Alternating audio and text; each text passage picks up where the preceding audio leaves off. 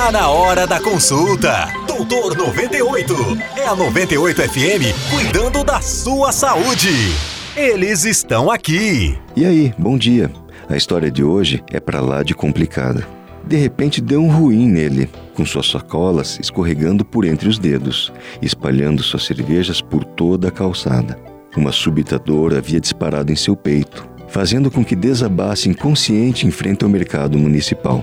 Entre alvoroços e burburinhos, um desconhecido rompeu a resistência dos curiosos, se aproximando do homem caído.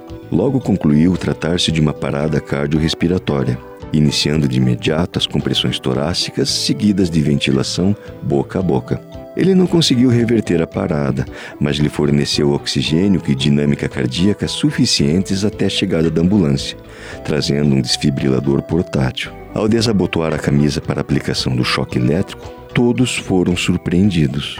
No lado esquerdo do peito do homem, a tatuagem de uma suástica nazista gigante.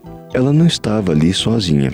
Espalhadas pelo tórax e braços, inúmeras mensagens de intolerância, cada qual especialmente dedicada a judeus, gays, negros e nordestinos. Em cada centímetro de tinta, uma impressão carregada de ódio e intolerância nazistas, fascistas, nacionalistas, punks, skinheads. Eles estão aqui faz tempo, perambulando pela cidade em grupos fechados, orgulhosos por defender interesses como nação, família e superioridade racial.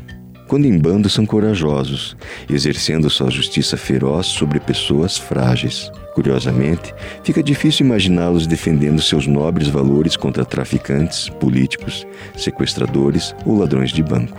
Apesar do impacto visual, o atendimento àquele homem foi realizado com presteza e respeito. Nas emergências das ruas existe muito pouco espaço e tempo para coisas minúsculas como preconceito.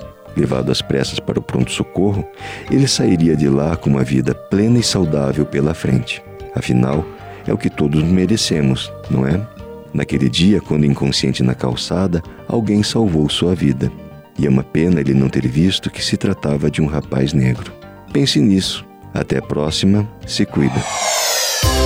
Você ouviu Doutor 98 com Doutor Carlo Andrade, CRM 35499. Todos os dias, às 10 da manhã.